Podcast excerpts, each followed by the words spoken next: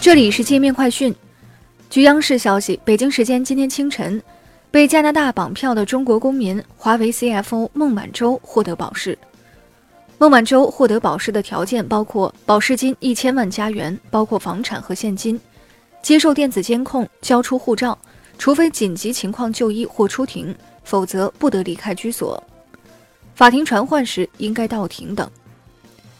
孟晚舟的丈夫和几位认识多年的朋友和邻居给孟晚舟提供了担保。加拿大不列颠哥伦比亚省高等法院称，逮捕孟晚舟是基于美国的要求，但美国方面尚未正式提出引渡要求。孟晚舟在中国和其他地方都没有刑事犯罪记录。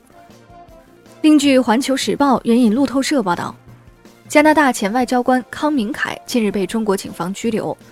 康明凯本月九号曾更新过他的社交媒体账号，被捕时是一个名叫国际危机组织的政治类 NGO 的东北亚高级顾问，经常插手香港事务的末代港督彭定康曾是该组织的联合主席。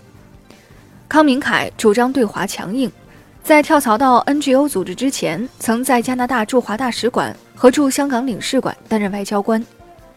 环球时报援引加拿大环球邮报的报道说。康明凯在北京期间的工作隶属加拿大外交部的全球安全报告项目，该项目致力于收集和分析与战略稳定和安全相关的情报。加拿大前驻华大使圣雅克承认该项目存在争议。收听更多精彩内容，下载界面新闻 APP。